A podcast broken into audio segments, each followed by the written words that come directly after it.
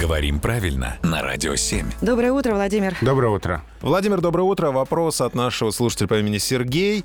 Как правильно писать слово «соленья» или «соленья»? Мягкий знак или буква «и»? А, на самом деле на слух это почти неотличимо. Соленье, соленье, там очень-очень тонкая разница.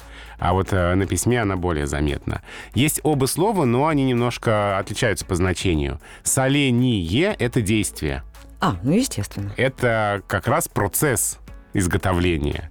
А сам продукт — это соленье с мягким А знаком. С вареньем то же самое, да? А, да, варенье — действие, варенье — продукт. А вот с рождением все наоборот. С рождением вообще все сложно. А, на самом деле у очень многих слов такой разницы в значении нет. И здесь варианты различаются как нейтральный, типа рождение, вдохновение, а, воспоминание, и разговорно-поэтический, рождение, вдохновение, воспоминание.